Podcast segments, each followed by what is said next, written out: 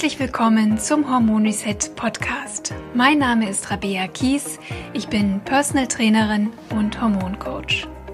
Ich zeige dir hier, wie du selbst auf ganz natürlichem Weg deine Hormone wieder ins Gleichgewicht bringst und wie du dir deine Energie, deine Leichtigkeit und deine schlanke Taille wieder zurückeroberst.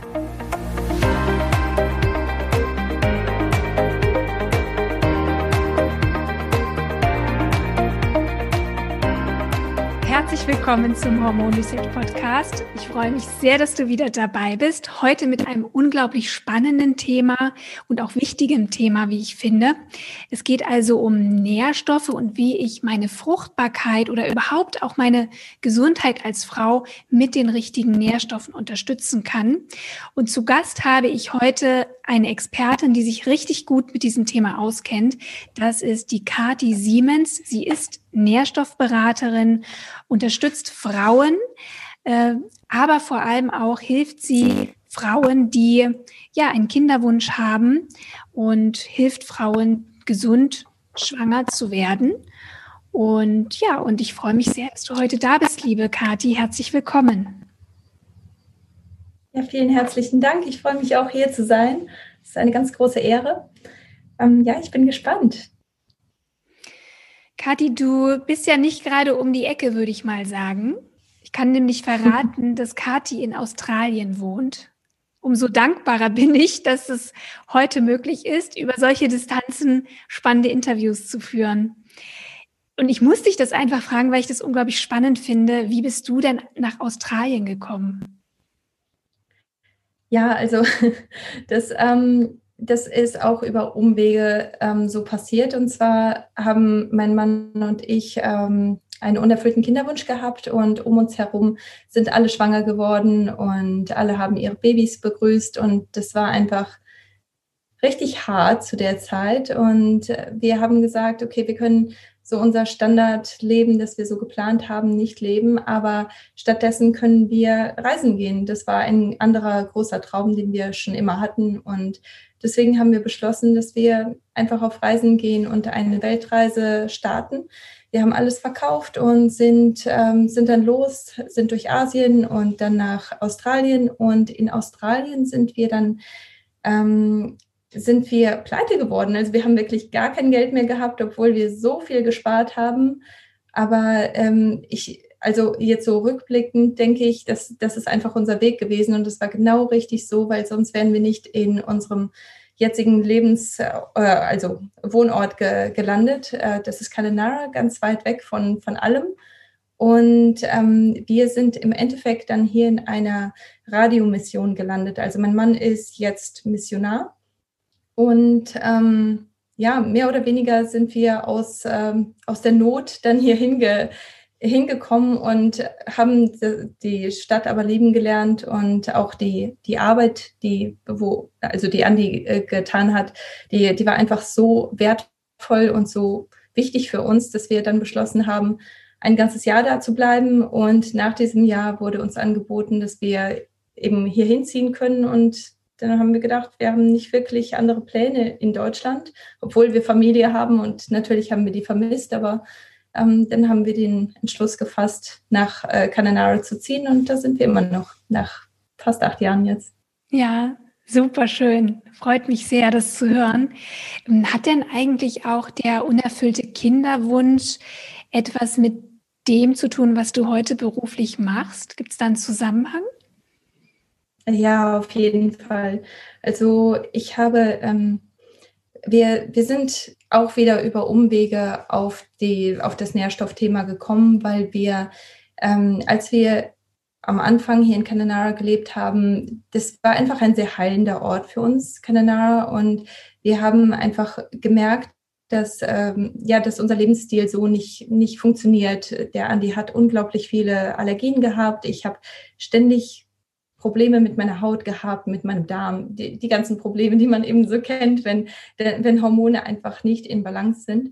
Und wir haben nur kleine Veränderungen gemacht und die haben direkt ganz großen, ähm, einen ganz großen Unterschied gemacht für die Allergien, die Andi hatte. Und da haben wir gedacht, wenn, wenn diese kleinen Kleinigkeiten schon so viel bewirken können. Was können wir sonst noch alles schaffen? Und ja, auf dem Weg äh, sind wir dann zuckerfrei erstmal geworden und ähm, dann habe ich angefangen, äh, Nährstoffe zu studieren, weil ich einfach ja nicht genug haben konnte, weil das einfach so ein großes Thema ist, das natürlich ähm, ja so, so ein Rattenschwanz irgendwo hat, weil man, man fängt äh, klein an und man sieht einfach, wie groß die, ähm, der, die, die ähm, Wirkungen sind und wie viel man eigentlich erreichen kann, wie viel möglich ist. Und da kann man einfach nicht aufhören. Und ja, darüber sind wir mehr oder weniger darauf gekommen. Aber der Kinderwunsch hat natürlich da auch einen großen, weil, äh, einen großen Einfluss gehabt, weil wir gedacht haben, wenn wir die Allergie so stark in den Griff bekommen konnten, dann können wir natürlich auch vieles im äh, Rahmen vom Kinderwunsch eben machen. Und ja, Nährstoffe sind äh, wirklich ein ganz großes Thema für mich, ähm, wie ich meine Hormone auch ähm, in den Griff bekommen konnte, wie ich meine Hormone heilen konnte. Und ich denke, das ist einfach etwas, das darf man nicht für sich behalten. Das ist viel zu wichtig und viel zu gut, um das ähm, ja nicht, nicht zu teilen. Genau. Ja, stimmt. Jetzt geht es natürlich sehr, sehr vielen Paaren ähnlich wie euch dass einfach ein Kinderwunsch besteht, es aber nicht klappen will. Was sind denn aus deiner Sicht Ursachen dafür, dass Frauen nicht oder nur schwer schwanger werden können?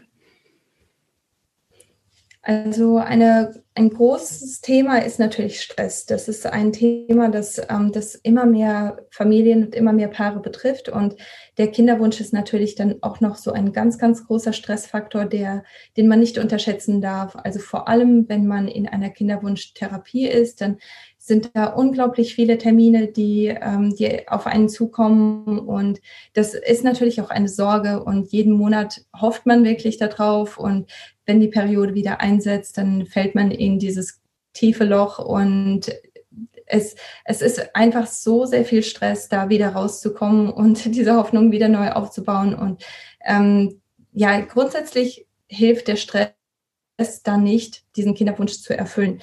Es gibt natürlich aber auch andere, ähm, andere Faktoren, die da eine Rolle spielen. Und zwar zeigt sich immer wieder, dass sehr viele Frauen einfach auch gar nicht wissen, was mit ihrem Zyklus los ist, wann eigentlich der Eisprung einsetzt. Und ohne, ohne zu wissen, wann der Eisprung da ist, ist es so gut wie unmöglich, eine Schwangerschaft äh, zu, zu erreichen, weil man wirklich nur diese ein bis zwei Tage Zeit hat, um schwanger zu werden. Und ähm, deswegen ist es ganz, ganz oft so, dass, dass einfach der Eisprung verpasst wird.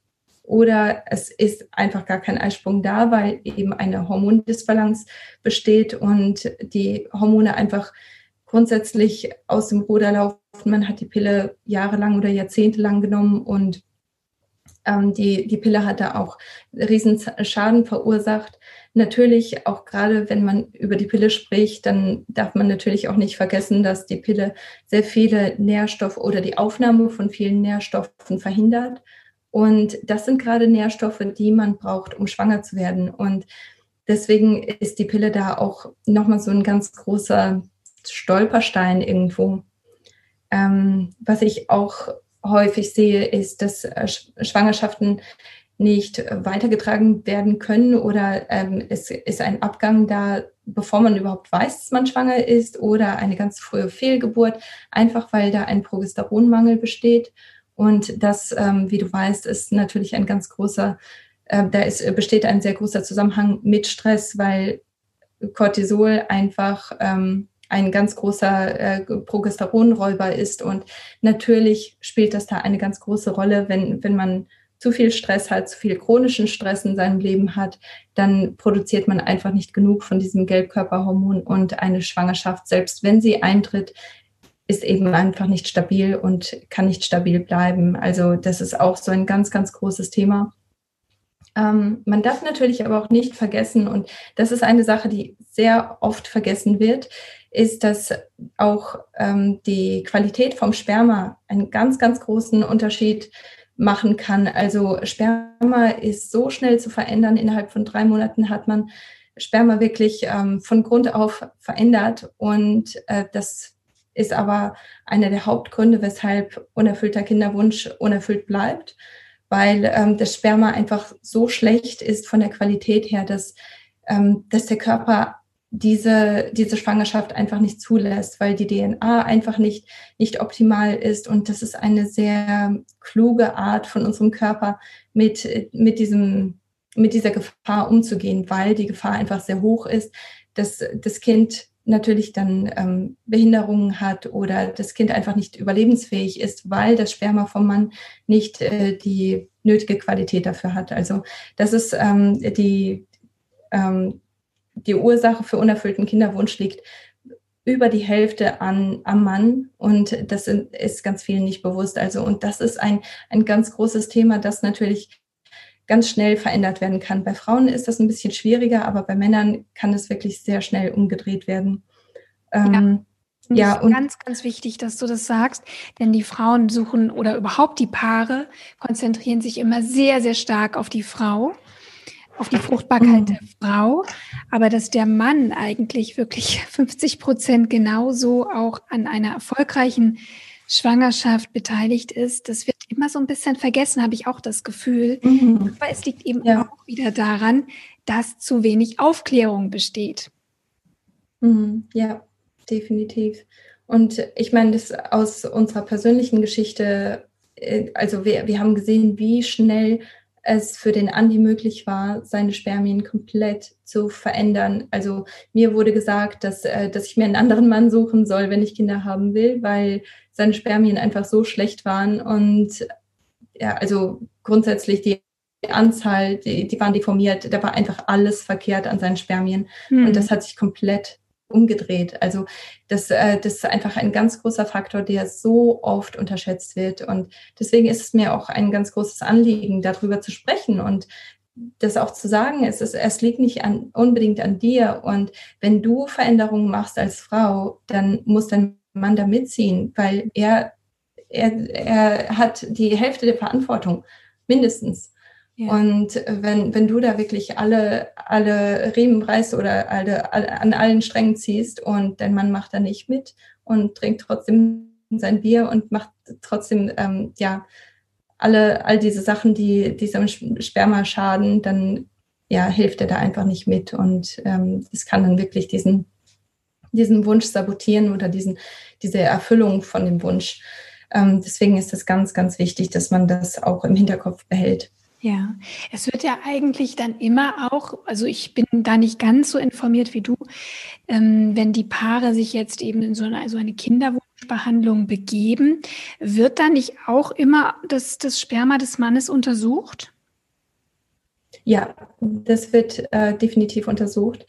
Es wird aber ganz ehrlich, also wir haben ja auch damals die, die Behandlungen durchgeführt. Wir sind in, zum, in, in, in die Kinderwunschklinik gegangen und wir haben das alles über uns ergehen lassen. Aber also der Andi hat da so gut wie keine, keine Eingriffe gehabt, keine, ja, also es wurde uns nichts empfohlen, was von, von dem ich heute weiß, dass es das Problem so schnell verändert hätte, hm. so schnell ähm, gelöst hätte.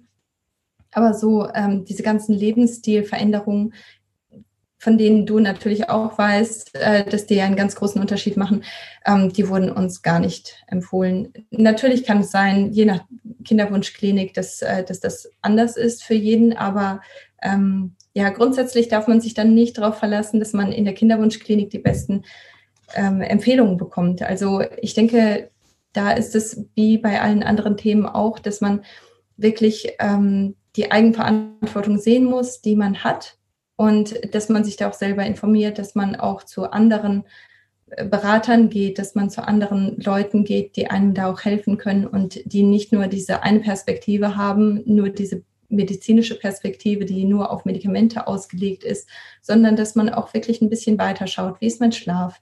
Wie, ähm, wie viel Bewegung habe ich? Wie gut ist mein wie gut ist meine Durchblutung oder auch mein Lymphsystem? Ist da etwas, das stagniert? Und deswegen habe ich da einfach keinen kein Flow. Und deswegen ist das etwas, das, das meinen ganzen Körper hemmt. Und das ist eine sehr gute Einrichtung von unserem Körper, dass wenn, wenn solche Stressfaktoren bestehen, dass unser Körper da einfach überhaupt keine Schwangerschaft haben möchte, weil es ist nicht sicher genug für den eigenen Körper, geschweige denn ein neues Leben äh, zu, zu bauen irgendwo und dann nochmal einen ganz großen Stressfaktor auf diesen Körper ähm, ja, zu legen. Also deswegen denke ich, ist das eine sehr, sehr gute Sache, dass, ähm, dass Schwangerschaften dann manchmal auch nicht stattfinden, weil es einfach zu viel Stress ist für den Körper. Mhm. Ja, ja, das darf man nicht vergessen, ne? dass natürlich die Natur oder auch unser Körper unglaublich intelligent ist und dass wir eigentlich dafür dankbar sein sollten. Und äh, wenn wir uns damit nicht so richtig abfinden wollen und können, wirklich ganz klar zu hinterfragen, kann, bin ich, lebe ich wirklich ein Leben, was meinen Körper unterstützt, was ihn in die Balance bringt? Oder ja, bin ich vielleicht doch äh, ja, arbeite ich vielleicht an den falschen Dingen, um schwanger zu werden, die, die vielleicht gar nicht so relevant sind. Du hast das Thema Stress genannt. Das äh, thematisiere ich auch hier bei mir im Podcast sehr oft. Und äh, im Grunde hast du das eigentlich auch schon sehr schön erklärt, dass unter Stress eine Schwangerschaft nicht wirklich vom Körper unterstützt wird na, weil einfach die Ressourcen gar nicht da sind und häufig auch gar nicht die entsprechenden Nährstoffe, die eigentlich unsere Hormone brauchen, um ausreichend produziert werden zu können. Und das ist ja auch unser heutiges Thema. Was sind denn, also welche Rolle spielt dann, fangen wir mal so an, welche Rolle spielt dann überhaupt die Ernährung im Kinderwunsch? Ja, also ähm, Ernährung kann ein riesig großer Stressfaktor sein für den Körper. Also ich habe das immer wieder, dass ich mit Klienten spreche und die sagen, eigentlich bin ich gar nicht gestresst. Also ich habe überhaupt keinen Stress in meinem Leben. Und das, das kann gar nicht der Grund sein dafür, dass es bei uns nicht klappt. Und wenn wir dann aber durch die Ernährung gehen und ähm, auch, auch äh, Sachen wie zum Beispiel Schlaf angehen und ähm, darüber sprechen, dann stellt sich dabei häufig heraus, dass Ernährung tatsächlich ein ganz großer Stressfaktor ist, weil einfach drei Tassen Kaffee am Tag getrunken werden mindestens. Und weil ähm, ja äh, weil die Ernährung sehr zuckerlastig ist, weil sehr viele Nährstoffe einfach verschwendet werden, einfach nur durch die Art und Weise, wie die Ernährung äh, gestaltet ist. Und das ist natürlich ein, also wenn, wenn man Nährstoffe oder wenn Nährstoffe sowieso so ein bisschen ähm, äh, schwierig sind und äh, zu, zu niedrig sind und überall ist es gerade kratzt es gerade so am grünen Bereich. Also das sieht man ganz häufig, wenn Leute einen, ähm, einen Bluttest zum Beispiel machen lassen oder grundsätzlich Nährstoffe testen lassen, dann sagen Ärzte ganz oft, ah ja, das ist alles noch okay, da braucht man noch nichts zu machen. Aber wenn man sich das dann genauer anschaut, dann kratzt es gerade so am grünen Bereich und ist fast schon im roten Bereich. Und natürlich ist das keine optimale Situation für eine Schwangerschaft. In einer Schwangerschaft möchte der Körper einen Überfluss haben es wird keine Schwangerschaft stattfinden, wenn, wenn da nur ähm, gerade so die Nährstoffe reinkommen, die, die reinkommen sollen und die man braucht, um ein gesundes Gerade mal so Baby für mich zu selbst reichen. Ne? Mm, ja, genau. Das geht gar nicht. Also von daher ist es ganz, ganz wichtig, dass man eine nährstoffreiche Ernährung hat, die aber sehr, sehr äh, geringe Schadstoffe, äh, Schadstoffbelastung hat. Also häufig kann man Schadstoffbelastung nicht ganz ausschließen, vor allem wenn man nicht hundertprozentig weiß, wo ist mein Obst und Gemüse her, wo, wie lange ist, ist die Anreise gewesen, womit wurde das gesprüht. Also diese ganzen Sachen, manchmal kann man die gar nicht beeinflussen. Aber viele Sachen, die kann man beeinflussen. Und vor allem, wenn, wenn du ähm, ein, ein Donut isst statt einem Smoothie das, das ist ein riesig großer Unterschied, was die Nährstoffe angeht. Und das ist natürlich ein ganz großer Faktor, der, der dann dazu führt, dass, ähm, dass Hormone ins Ungleichgewicht kommen, dass aber auch dein Körper dann irgendwo in, in diese äh, Schutz, ähm, äh, in dieses Schutz Mechanismus geht und, und sagt, hier, das ist jetzt nicht sicher für eine Schwangerschaft. Ich kann weder dich noch das Kind versorgen, deswegen lassen wir das lieber. Also äh, deswegen Ernährung ist da ganz, ganz ähm, ausschlaggebend. Vor allem auch, wenn man darüber nachdenkt, dass die meisten ähm, Nährstoffe, wenn man die durch die Nahrung einnimmt, sind die komplett ungiftig und also äh, richtig gut für den Körper, da kann keine Überdosierung stattfinden. Aber wenn man sie durch Nahrungsergänzung zum Beispiel einnimmt, da muss man dann schon ein bisschen gucken, wie viel nehme ich eigentlich ein und äh, welche Nährstoffe sind, äh, sind da also ein bisschen mit Vorsicht zu genießen. Das hat man bei Nahrungsmitteln so gut wie niemals. Deswegen ist es wichtig, dass man so viele Nährstoffe wie möglich durch die Nahrung einnimmt und dann das, was noch zusätzlich rein muss, durch äh, Nahrungsergänzungsmittel in, in, den, in den Tag mit integriert. Also ich denke, das ist ganz, ganz entscheidend. Bevor wir gleich über ganz konkrete Nährstoffe sprechen, was würdest du denn den Frauen empfehlen? Was sind Lebensmittel, die besonders auch die Fruchtbarkeit unterstützen aufgrund ihrer Nährstoffdichte?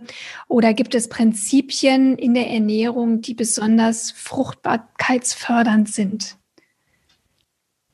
Also ähm, ich kann mir vorstellen, dass äh, das vielleicht nicht jeder meine Meinung ist. Ich, ich treffe immer wieder auf, ähm, auf Gegenwind, wenn ich das sage, aber ich bin der Meinung, dass tierische Produkte sehr, sehr wichtig sind, was Fruchtbarkeit angeht. Einfach nur aus dem Grund, weil Vitamin B ist einfach so entscheidend, was Fruchtbarkeit angeht, was aber auch ähm, ja, äh, die, ähm, Stressresonanz angeht. Also wenn, wenn man gar keine tierischen Produkte in der Ernährung hat, dann ist es ganz schnell passiert, dass man einfach äh, viel zu wenig Vitamin B in seinem Körper hat, viel zu wenig ähm, Vitamin B genutzt werden kann. Und Vitamin B ist einfach ein so entscheidendes, entscheidender Nährstoff. Und ich weiß, da werden wir gleich nochmal drauf eingehen.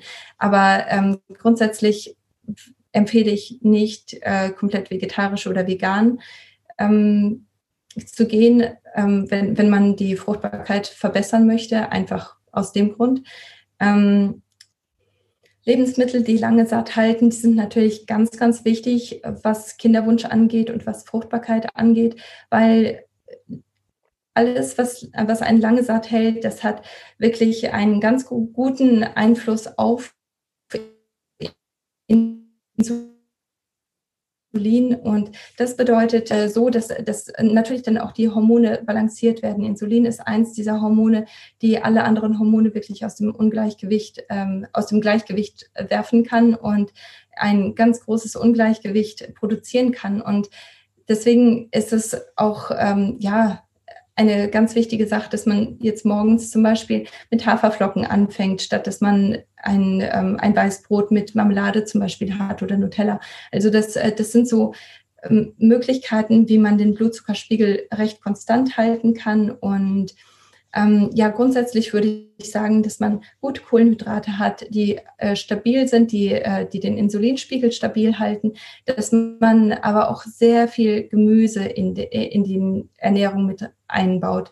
Es wird immer gesagt Obst, aber ich bin der Meinung, Gemüse ist sehr viel wichtiger, weil ähm, es hat einen sehr hohen Wasseranteil, es hat einen hohen Mineralanteil und es äh, hat natürlich auch einen ho hohen Nährstoffanteil und ähm, Gemüse ist etwas, das unseren Insulinspiegel auch wiederum stabilisiert und dafür sorgt, dass, äh, dass einfach ausreichend Nährstoffe, ausreichend ähm, Mineralien in den Körper gelangen. Und ich würde auch sagen, dass man wirklich Gemüse in allen drei Mahlzeiten haben sollte.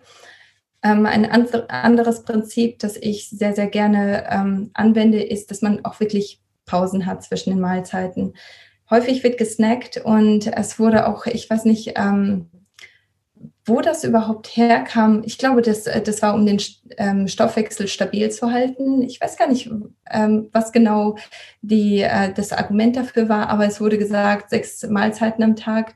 Ich vertrete das nicht so gerne, weil unser Darm einfach auch Zeit braucht, um Sachen zu verdauen und ähm, um auch diese Nährstoffe aufzunehmen. Wenn wir zu viel essen, zu viele Mahlzeiten haben, dann ist es auch wieder etwas, das den Blutzucker ähm, ja stört und natürlich damit dann auch alle Hormone stört. Und ähm, ich denke auch, ja, Pausen zwischen Mahlzeiten sind ganz, ganz wichtig.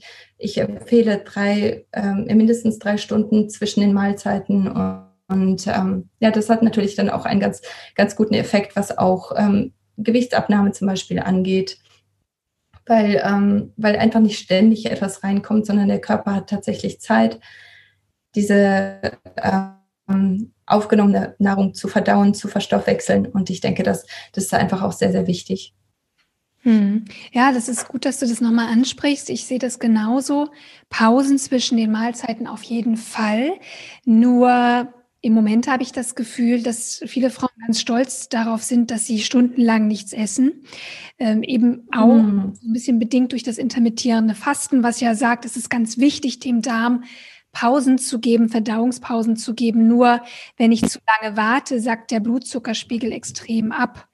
Und äh, das ja. ist genau das, was wir eben nicht brauchen, um wirklich auch ähm, ja die die Fruchtbarkeit zu aktivieren und unsere Hormonausschüttung zu aktivieren. Unsere Hormone ja, sind da bin ich ganz von Energie, von Glucose und deswegen wir müssen regelmäßig essen, ganz wichtig, aber nicht wie du es gerade sagtest, dauernd snacken. Denn häufig, ähm, ja, wollen die Frauen, also kümmern sich nicht um geregelte Hauptmahlzeiten, sag ich mal. Sie essen sich nicht schön satt zum Frühstück, zum Mittagessen oder zum Abendessen. Vielleicht auch, weil sie ein bisschen auf ihre Figur achten wollen oder weil sie sich keine Zeit nehmen oder keine Zeit haben, die Mahlzeiten zuzubereiten. Und dann haben die aber so einen permanenten Hunger oder ja, haben das Gefühl, ich muss dauernd irgendwas essen.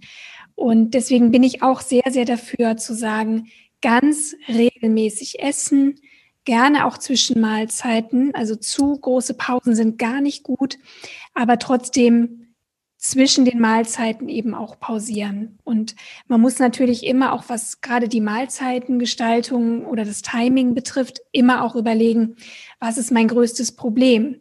Denn wenn eine Frau natürlich massive Darmbeschwerden hat, wird es ihr gut tun, längere Pausen zwischen den Mahlzeiten zu lassen. Wenn es aber darum geht, dass eine Frau ja Zyklusbeschwerden hat, PMS oder ja schwanger werden möchte, dann ist es wichtig, ganz regelmäßig auch zu essen und auf die Energiezufuhr zu achten. Natürlich auch über einen stabilen Blutzucker. Was du schon sagtest, die komplexen Kohlenhydrate sind wichtig.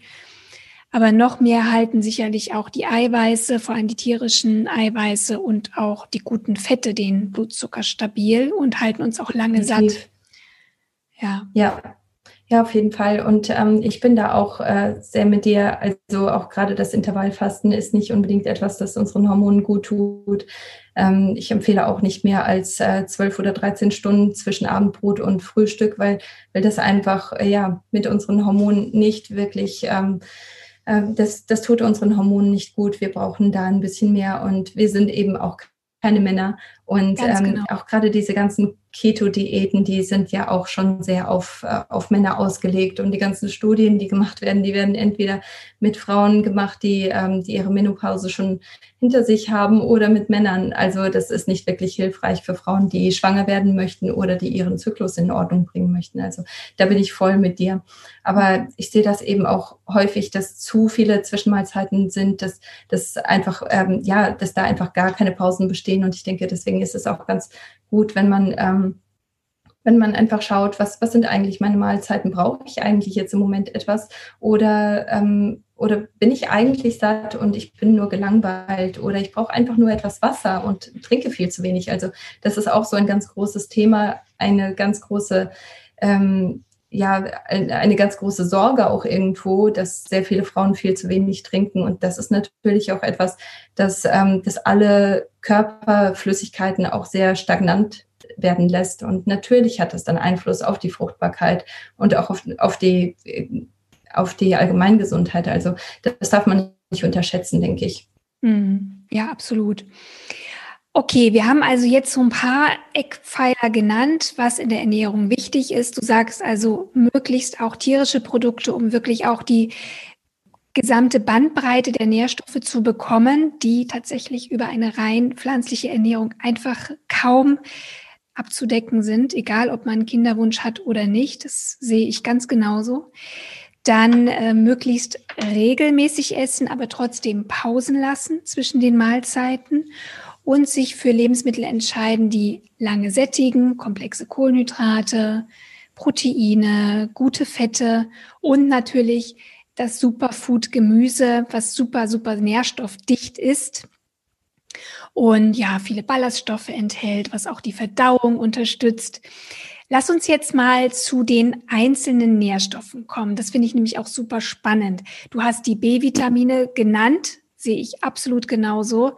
Ganz, ganz wichtig für alle Frauen, aber natürlich auch für die Männer, logischerweise, weil sie eben für ganz viele ja, hormonelle Prozesse auch sehr wichtig sind und Stress reduzieren. Das hattest du erwähnt.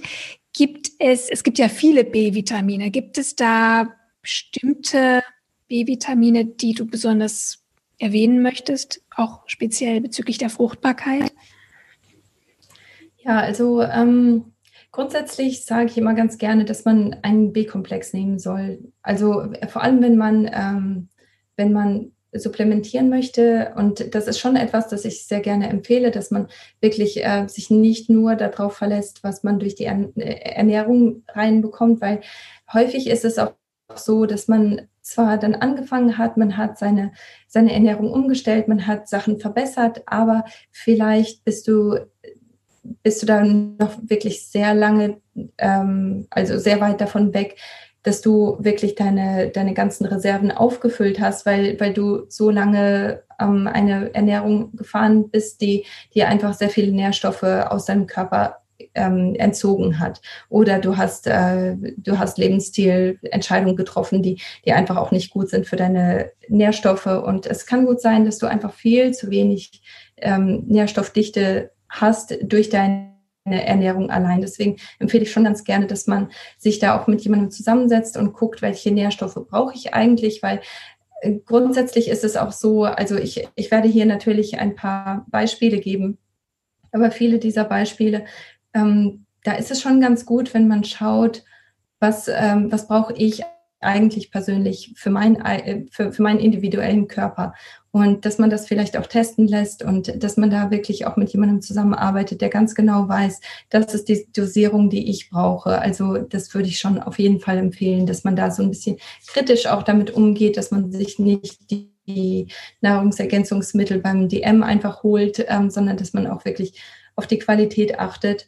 Ähm, Grundsätzlich ist es aber so, dass, ähm, dass man bei B-Vitamin das Komplex nehmen sollte, also dass man wirklich die ganze Bandbreite, ähm, Bandbreite hat, weil Vitamin B6 arbeitet zum Beispiel gut mit Vitamin B3 und Folat, was auch Vitamin B11 oder 9 genannt wird.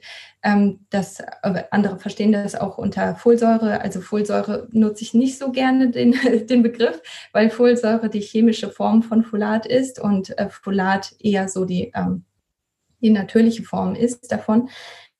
Ähm, Folat muss ganz eng mit Vitamin B12 ähm, zusammenarbeiten, einfach für die Blutversorgung, für, ähm, für die Zellausreifung. Also da ist es ganz wichtig, dass man wirklich diese Kombination hat. Und deswegen finde ich das ganz gut, wenn man einen Vitamin B-Komplex nimmt und da wirklich die ganze Bandbreite hat, aber ganz klar, für Frauen, die schwanger werden möchten, ist es natürlich auch ganz wichtig, dass sie Folat auch in die ähm, in die Nahrungsergänzung mit reinholen, damit der, die Folatversorgung auf jeden Fall in Ordnung ist, weil das kann etwas sein, das wirklich die Gesundheit vom Baby ganz, ganz stark beeinflusst und natürlich auch die eigene Gesundheit.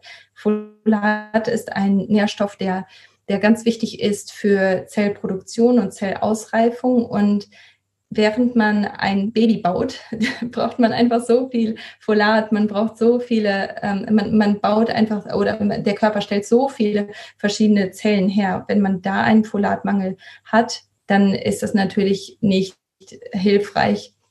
Und der Körper wird, ähm, wird der Mutter ähm, das Folat entziehen, das sie ja selber auch braucht. Also deswegen ist es ganz, ganz entscheidend, dass man während man eine Schwangerschaft plant, schon wirklich ausreichende Mengen an Folat zu sich nimmt, dass man ganz genau weiß, ähm, ich habe genug davon und ich werde selber keinen Folatmangel haben, nur weil ich eben diese Schwangerschaft jetzt habe. Also das, das ist ein ganz großes Thema. Ähm, ich denke, das ist ganz wichtig, dass Mütter da auch nach sich selber schauen und nicht einfach nur an das Baby denken, sondern auch leistungsfähig sind, nachdem dieses Baby dann geboren ist, weil, weil sie einfach vor der Schwangerschaft schon auf sich selber geachtet haben und auch während der Schwangerschaft.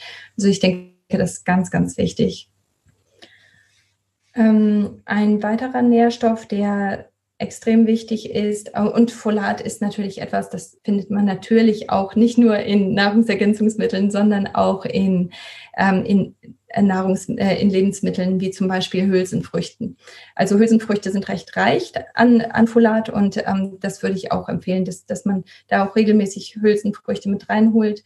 Ähm, natürlich kann nicht jeder Folat, oh, äh, sorry, Hülsenfrüchte gut vertragen. Also vor allem, wenn man Darmprobleme hat, dann ist es etwas oder auch Autoimmunerkrankungen, dann ist das etwas, wo man ein bisschen vorsichtiger mit sein muss. Ähm, da kann man dann auch zum Beispiel Buchweizen ist auch reich an ähm, Folat. Also da, da, gibt es schon einige ähm, Lebensmittel, die, die man da auch ähm, stattdessen nehmen kann. Aber ähm, Hülsenfrüchte sind da schon eine ganz, ganz gute ähm, Möglichkeit. Ähm, ein weiterer Nährstoff wäre Vitamin D. Ich äh, kann mir vorstellen, dass du auch immer wieder über Vitamin D sprichst. Vor allem in Deutschland ist das ja schon ein ganz, ganz wichtiges, entscheidendes Thema. Ja, darüber ähm, spreche ich Vitamin so viel, weil ich tatsächlich auch inzwischen der Meinung bin, dass äh, dieses Thema schon ja, von vielen anderen Seiten bedient ist. Ähm, das ist ja. Das ist eine Grundempfehlung, die ich meinen Klientinnen gebe, aber auch in meinem Hormon Reset Programm äh, hier im Podcast. Nee, also ich bin da nicht so penetrant mit dem Vitamin D, aber ja, ja in meinem Buch habe ich es auf jeden Fall thematisiert wie wichtig das ist. Aber kannst du vielleicht auch noch mal darauf eingehen, weil viele tatsächlich denken, dass es reicht, viel draußen zu sein. Ne? Im Sommer höre ich oft, ach, ich bin den ganzen Tag draußen, also ich kann gar keinen Vitamin D-Mangel haben. Mhm. Ja, das ist leider nicht so. Ähm, also die, man, man nimmt Vitamin, also wenn, wenn man bräunt, wenn die Haut bräunt, dann weiß man, dass man etwas aufgenommen hat und glücklicherweise Menschen mit heller Haut wie uns, ähm, die haben einen Vitamin D Speicher, aber dieser Speicher ist auch relativ schnell aufgebraucht und wir brauchen einfach Vitamin D, ähm, ist so wichtig für unser Immunsystem, sehr viele Autoimmunerkrankungen, die entstehen aus Vitamin D-Mangel. Auch ähm, das Kalzium, das wir durch die Ernährung aufnehmen, das wird von Vitamin D transportiert. Und ähm, deswegen ist es auch gerade, wenn man eine Schwangerschaft begünstigen möchte, ist es natürlich wichtig, dass man seine eigenen Knochen irgendwo unterstützt mit Vitamin D und dem Baby damit auch unterstützt. Wenn man nicht ausreichend Vitamin D hat, dann kommt es eben dazu, dass ähm, äh, Gelenke verkalken, weil einfach Kalzium ähm, in, im Blutkreislauf ist, aber es kann nicht wirklich in die ähm, Knochen äh, hinein transportiert werden. Und das ist ein ganz, ganz wichtiges, entscheidendes Thema. Deswegen ähm, darf man da ähm, ja nicht so blau, blauäugig sein. Also da, da kann man sich leider nicht, nicht nur auf die Sonne verlassen. Und leider ist es in Deutschland eben auch so, dass es so kalt ist. Man, man hat so viele verschiedene Schichten an Klamotten an und da kann eben die Sonne auch nicht durchkommen. Die UV, ähm, UVB-Strahlung, die kann einfach nicht durchkommen. Viele Leute tragen Brillen oder auch Sonnenbrillen, wenn es warm ist. Und, und unsere Augen sind einer der, ähm, der wichtigsten. Und Sonnencreme, ja. Ja, ganz, das, ganz entscheidend. Lass also das wirklich vor allem, wenn man besprechen, denn Sonnencreme, also wenn du einen UV-Schutzfilter trägst und die sind inzwischen in sämtlichen Hautcremes und Make-ups, dann kommt kein Vitamin D an deine Haut. Das heißt, das Erste, was wir ja gerne auch machen, ist, gerade wenn wir Kleinkinder haben, die erstmal mit Lichtschutzfaktor 50 einschmieren im Sommer, dann mhm. können die Kinder kein Vitamin D produzieren. Und das muss man einfach wissen. Das bedeutet also, wir müssen nicht diese panische Angst haben vor der Sonne. Sie ist für uns lebenswichtig. Und ähm, wir haben auch einen natürlichen Schutzmantel.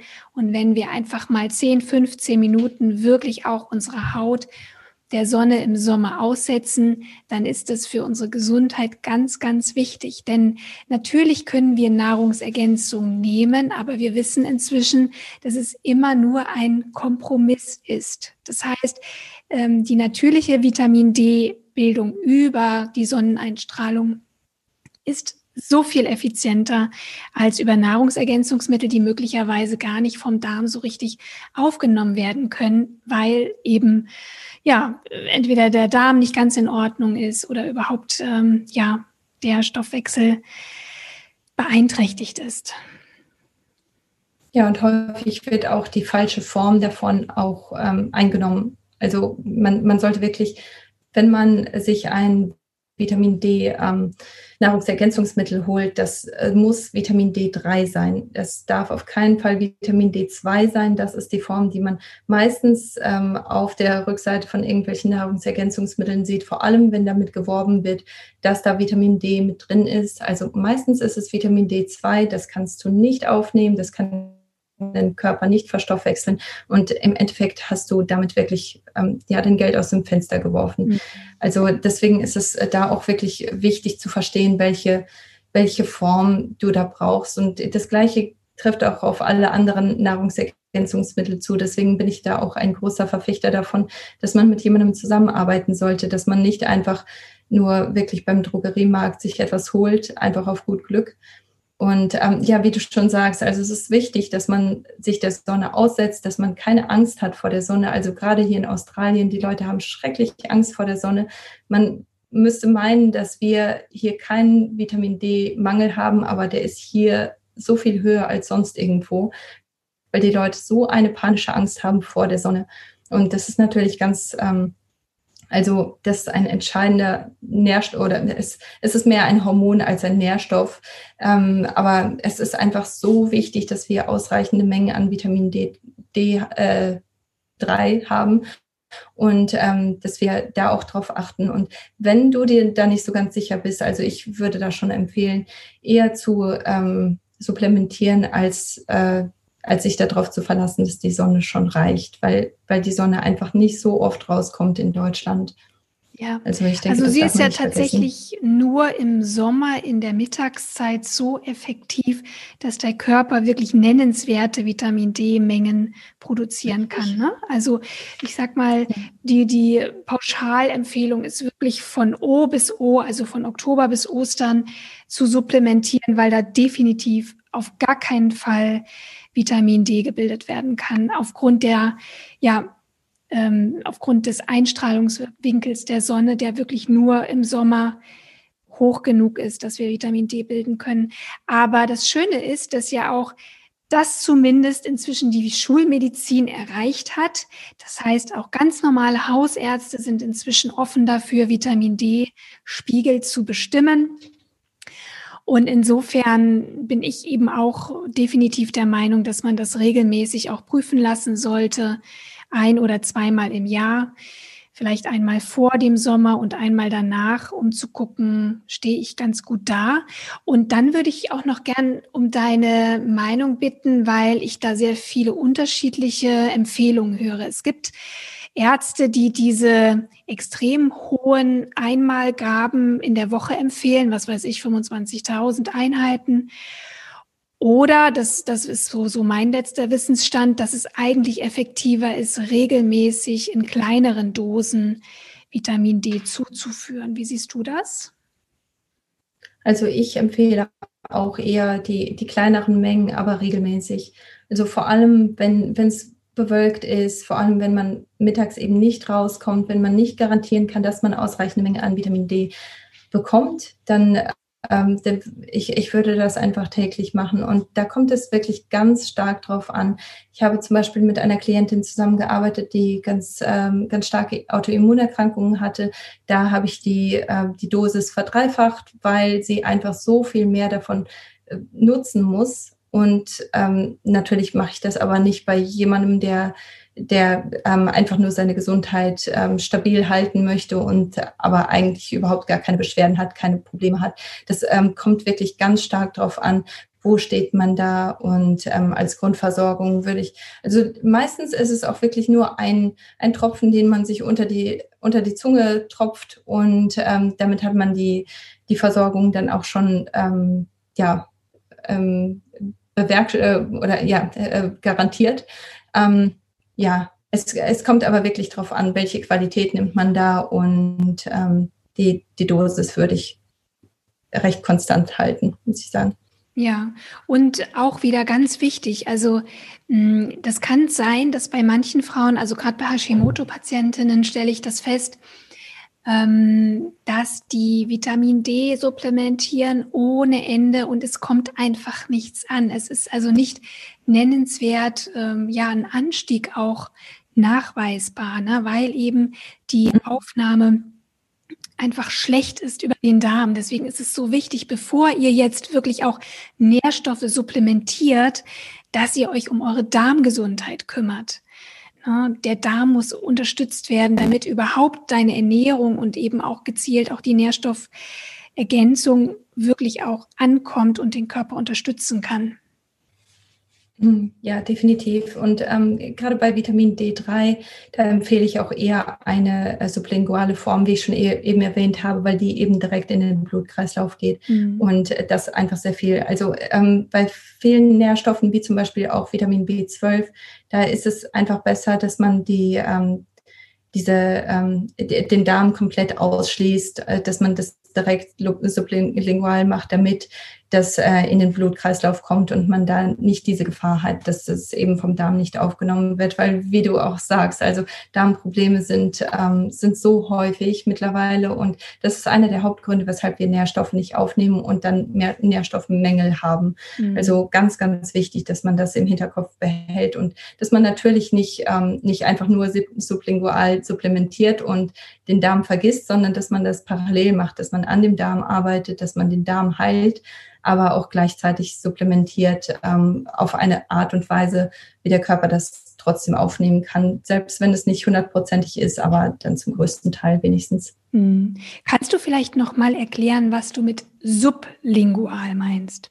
Uh, ja, natürlich. Ähm, das ist einfach unter der Zunge. Also man, äh, man tropft sich ein paar, äh, ein oder zwei Tropfen unter die Zunge und damit äh, die, die Schleimhaut unter der Zunge ist sehr, sehr, ähm, sehr, sehr fein und sehr dünn. Und dadurch kommt es direkt in die Blutbahn unter der Zunge. Und also, das würdest ähm, du auch für sämtliche Nährstoffe so empfehlen? Also nutzt du eher äh, dann das Alter, die, die Supplemente als Tropfen? Ähm, das ist jetzt bei Vitamin D3 ähm, der Fall und bei ähm, Vitamin B12. Die mhm. anderen Nährstoffe, die, die, nimmt man schon eher oral ein, also dass man die schluckt. Ja. Es, äh, aber gerade weil Vitamin D und Vitamin B12, das sind häufig Sachen, die, ähm, die Mangelerscheinungen, die sind sehr, sehr stark und man hat dann wirklich auch ähm, ganz großen Energiemangel und man, man fühlt sich einfach auch so schlecht und da sind ganz viele andere Probleme inklusive Darmprobleme, die da häufig eine Rolle spielen und deswegen möchte man natürlich dann auf Nummer sicher gehen, dass diese Nährstoffe auch tatsächlich ankommen und dass sie auch eine Wirkung zeigen. Deswegen ähm, ist, ist das eine sehr gute Möglichkeit, das zu machen. Ja, lass uns doch einfach nochmal vielleicht ähm, zwei, drei Nährstoffe kurz erwähnen. Ich muss einfach so ein bisschen mal auf die Zeit schauen. Auf jeden Fall, klar. Die, aber das Vitamin D war wirklich auch nochmal wichtig, weil es eben so eine ganz, ganz wichtige Funktion für sämtliche Körperfunktionen hat. Übrigens auch für den mhm. Darm, also eine gute Verdauung, eine gute Darmleistung braucht auch ganz viel Vitamin D. Also da schließt sich dann wieder der Kreis. Welche hm. Nährstoffe und ähm, was ich auch noch für die Fruchtbarkeit der Frau? Ähm, äh, Oder sorry, gilt das parallel immer auch für den Mann? Das geht auch parallel für den Mann. Ähm, für den Mann, da habe ich noch ein paar Nährstoffe, die besonders wichtig sind. Aber grundsätzlich ist das eigentlich, also für, für beide gelten die gleichen Sachen. Ja. Vitamin B ähm, ist, ist einfach etwas, das, äh, das Stress reduziert, das, das wichtig ist für, für Entgiftungsprozesse, für Stoffwechselprozesse, wenn die, die treffen beim Mann genauso zu wie bei der Frau. Also ich würde grundsätzlich die Protokolle, die ich an meine Paare gebe, die sind ähm, häufig sehr ähnlich, nur dass die Mengen dann manchmal ein bisschen unterschiedlich sind. Also wenn, wenn der Mann zum Beispiel draußen arbeitet, dann braucht er natürlich eine andere Menge an Vitamin D als die Frau, die im, im Büro arbeitet. Also das, ähm, das muss man einfach angleichen. Aber grundsätzlich brauchen Männer natürlich auch diese ganzen Nährstoffe. Hm, ja. Wenn wir jetzt noch mal, wir gehen gleich noch mal auf den Mann ein. Für die Frau gibt es noch ein, zwei Nährstoffe, die du da betonen möchtest? Also ähm, Magnesium ist natürlich ein ganz, ganz wichtiger Nährstoff. Magnesium ist etwas, das wir in über 300 Prozessen brauchen. Das ist einer der Katalysator, äh, Katalysatoren, die ähm, die Prozesse überhaupt möglich machen, wie zum Beispiel Glu Glukoseverstoffwechslung. Ähm, das geht nicht ohne Magnesium und wir brauchen drei Magnesiumteile für jedes ähm, Teil Glucose. Und du kannst dir vorstellen, bei jemandem, der eine recht süße Ernährung hat, geht da richtig viel Magnesium drauf und das fehlt dann natürlich an anderen Enden. Mhm. Und Magnesium ist eins dieser Nährstoffe, die, die eben auch entspannen, die dazu führen, dass, dass man eben auch ähm, ausgeglichen ist. Und wenn man zu wenig Magnesium hat, dann hat das natürlich ganz, ganz große Konsequenzen. Zink ist einer der Nährstoffe, die auch ganz, ganz wichtig sind für Eizellausreifung.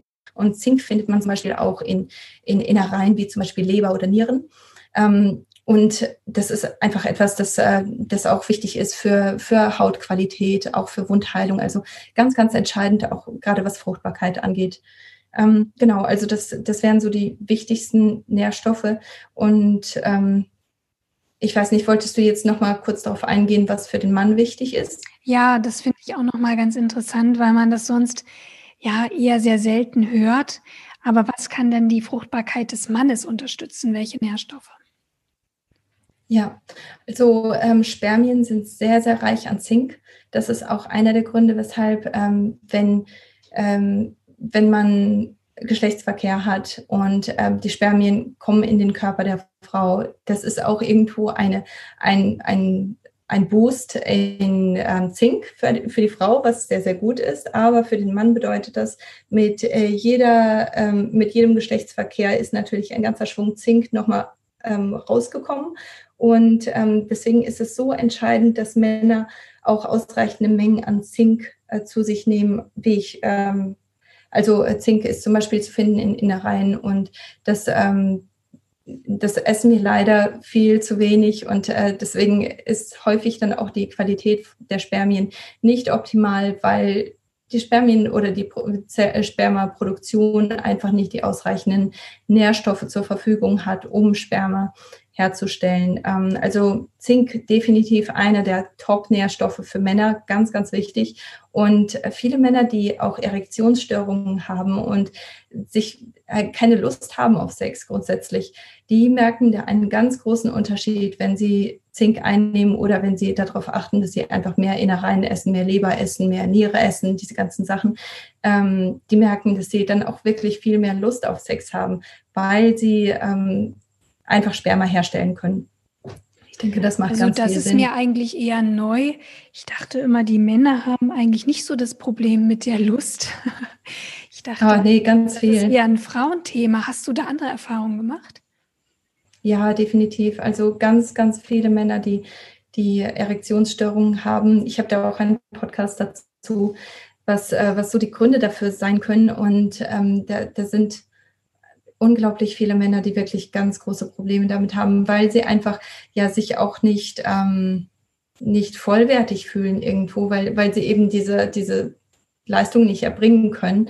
Und das kann aber wirklich ganz oft daran liegen, dass sie einfach einen Zinkmangel haben, mhm. weil sie so oft, also sie stellen Schwärme ja grundsätzlich dauernd her und deswegen geht auch ständig Zink verloren durch diesen Prozess geschweige denn ähm, Entgiftung. Diese ganzen Sachen, die, die ähm, fordern natürlich auch Zink, aber ähm, bei Männern ist das wirklich ein ganz großer ähm, Faktor, was, ähm, was Lust angeht und was auch die Erektion angeht. Also mhm. ganz, ganz wichtig für Männer. Ähm, ein zweiter Nährstoff und äh, darüber hatte ich ja eben schon gesprochen, ist Folat. Folat, äh, wie ich schon eben gesagt habe, ist äh, ganz wichtig für Zellproduktion, aber auch für die Qualität von DNA. Und DNA ist natürlich ein ganz wichtiger ähm, ähm, ein ganz wichtiger Faktor, was Sperma angeht. Wenn die DNA nicht äh, vollständig ist oder nicht äh, von guter Qualität ist, dann ist es etwas, das eine Schwangerschaft verhindern kann oder eben zu einer Fehlgeburt führen kann, weil einfach das Sperma nicht, ähm, nicht gut genug ist.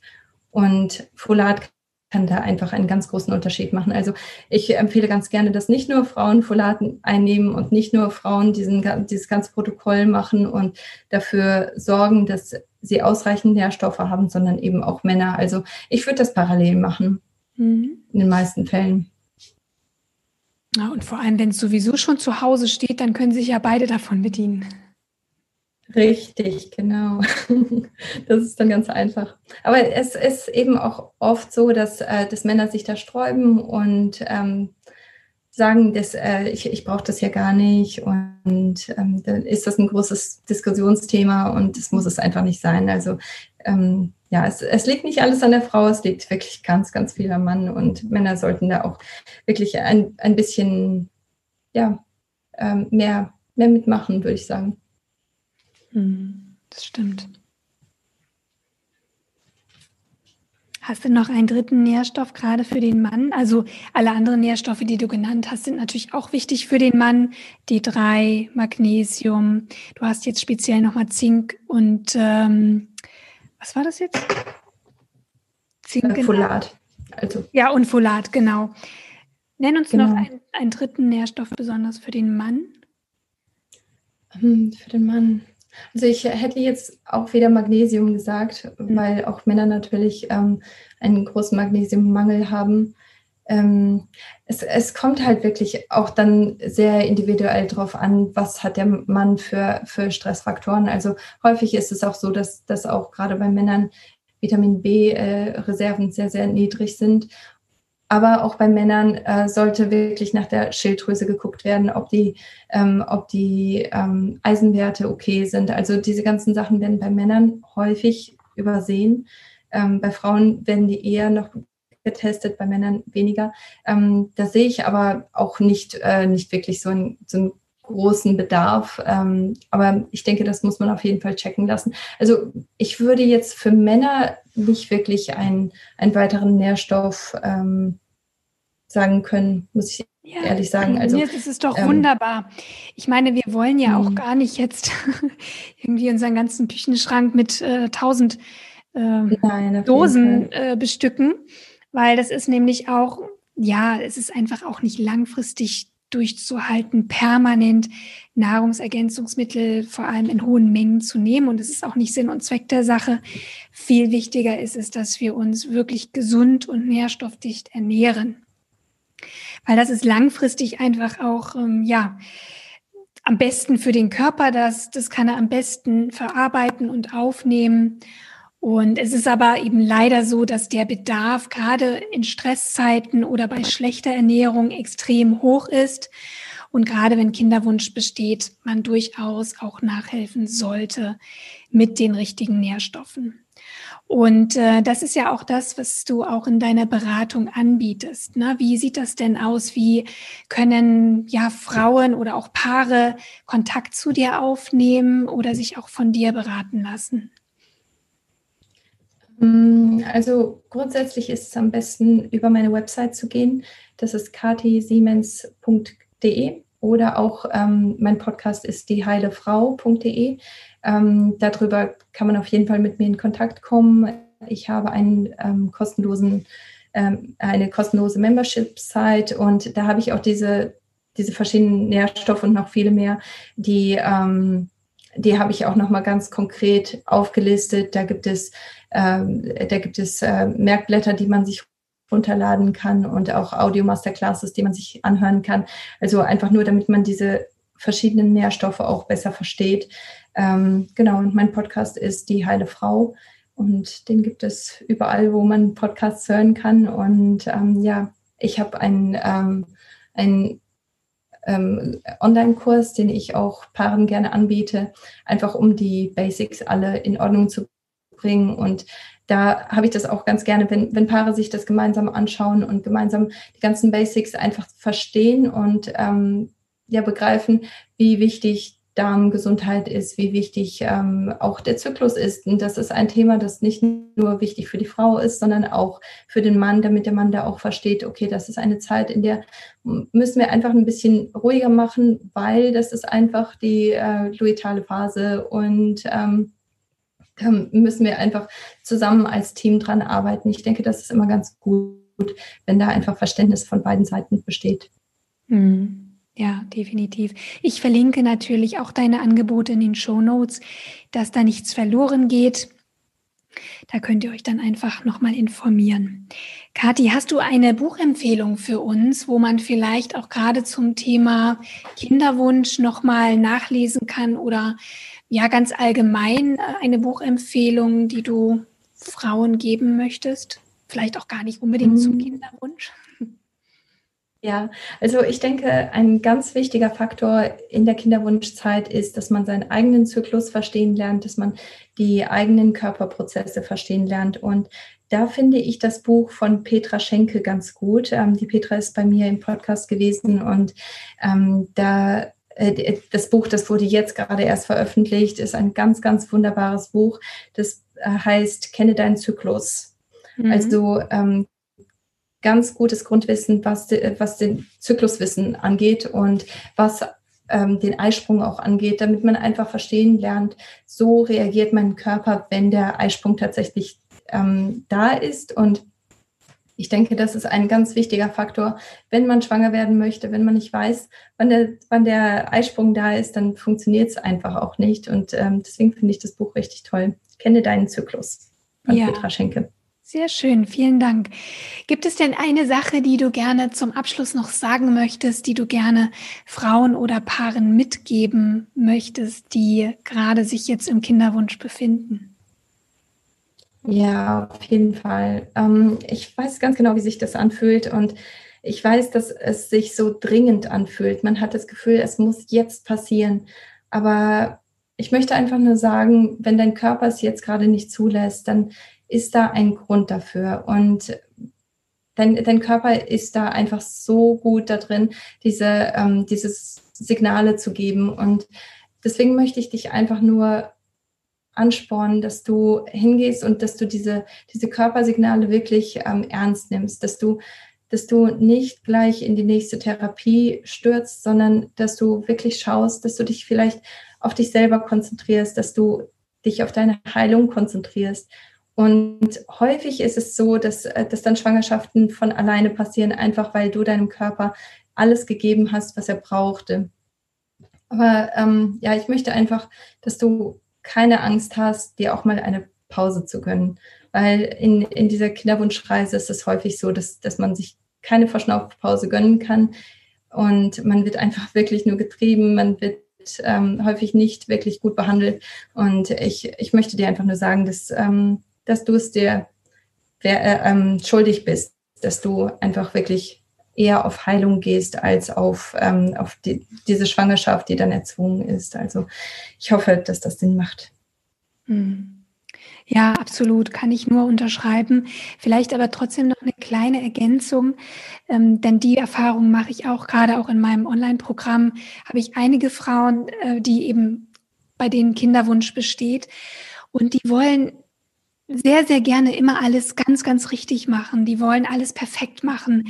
Ähm, die Ernährung nach Plan, die Nährstoffe nach Plan, alles wirklich in Perfektion. Und ich glaube, dass eben genau dieser Anspruch extrem viel Stress bereitet. Und vielleicht, obwohl man natürlich den Körper unterstützen möchte und ihm alles geben möchte, trotzdem eine gewisse Entspanntheit und Leichtigkeit sich zu bewahren und auch, ja, auch ein bisschen intuitiv zu bleiben und so ein bisschen im, im Gespräch, im Einklang mit dem Körper zu sein. Also mehr auch, ja, am Bauchgefühl arbeiten. Was tut mir jetzt gut? Was tut mir jetzt nicht gut? Und dann ist es übrigens auch völlig okay, wenn man mal Lust hat auf, wie du schon sagtest, ein Muffin oder ein Stück Schokolade der Körper hat immer einen Grund, warum er uns auch solche Signale sendet. Mhm. Und ähm, ja, eben das nicht bis in die Perfektion zu treiben, sondern ja, mit Leichtigkeit auch an die Sache zu gehen. Das finde ich vielleicht auch nochmal wichtig zu sagen. dass einfach der Druck nicht ja. mehr so da ist. Es ist halt nur schwierig, wenn man in der ähm, Therapie ist, dann ist es sehr schwierig, überhaupt Leichtigkeit zu finden, weil man wirklich von, ähm, von dem Therapeuten getrieben wird. Und ich denke, da ist es auch wichtig, dass man sich auch wirklich immer wieder ähm, vor Augen führt, dass, dass man die Zeit hat, ob es jetzt einen Monat länger oder kürzer dauert. Man darf sich diese Zeit nehmen. Man muss nicht, ähm, man muss nicht von Therapie zu Therapie. Und selbst wenn das natürlich Methoden sind, man muss nicht, ähm, man, man, man muss sich nicht selber treiben, man muss nicht, ähm, ja, man darf sich ruhig die Zeit nehmen, man darf ruhig auf sich selber hören. Also ähm, ja, gerade in der Kinderwunschtherapie ist das häufig eine sehr, sehr schwierige Sache. Und ähm, ja, da darf man nicht vergessen, dass man die Zeit hat, selbst wenn es ein, zwei Monate sind. Ja. ja, absolut. Rückblickend ist es ja wirklich am Ende, in Anführungszeichen, egal, ob ich in zwei Monaten schwanger bin oder in drei oder in sechs. Rückblickend macht es kaum einen Unterschied, aber in der Zeit, in der ich mich gerade befinde und mir ein Kind wünsche, ist es so wichtig, entspannt zu bleiben, mhm, so diese Leichtigkeit sich trotzdem zu bewahren. Das ist wirklich, ja. das, das hast du ja auch erwähnt, das ist wirklich das A und O, damit der Körper eben nicht in diese Stressreaktion kommt, denn unter Stress ist einfach kaum irgendetwas möglich. Und ja, da wird eben auch eine Schwangerschaft eher schwierig. Das dürfen wir niemals vergessen bei all dem Wissen, was wir haben über Ernährung und Nährstoffe, dass der Körper vor allem Ruhe braucht und dass wir ihm die auch geben müssen. Liebe Kathi, ich danke dir ganz, ganz herzlich für deinen unglaublichen Input hier. Ich denke, das war für viele Frauen, gerade auch die schwanger werden möchten, extrem wichtig auch da gezielt nochmal so diese Informationen zu bekommen. Aber es ist natürlich für alle Frauen wichtig, die äh, ja die Hormone bilden, die im fruchtbaren Alter sind, egal ob eine Schwangerschaft gewünscht ist oder nicht. Denn ja, gesunde Hormone, gesunde Hormonbalance ist für uns alle wichtig und ja, sorgt dafür, dass wir uns richtig, richtig gut fühlen, in unserer Kraft, in unserer Energie sind und ja die Frau sein können, die wir, die wir einfach sind. Und deswegen mhm. nochmal ganz herzlichen Dank. Den Kontakt zu dir verlinke ich dir in den Show Notes und damit sage ich auf Wiedersehen, auf Wiederhören.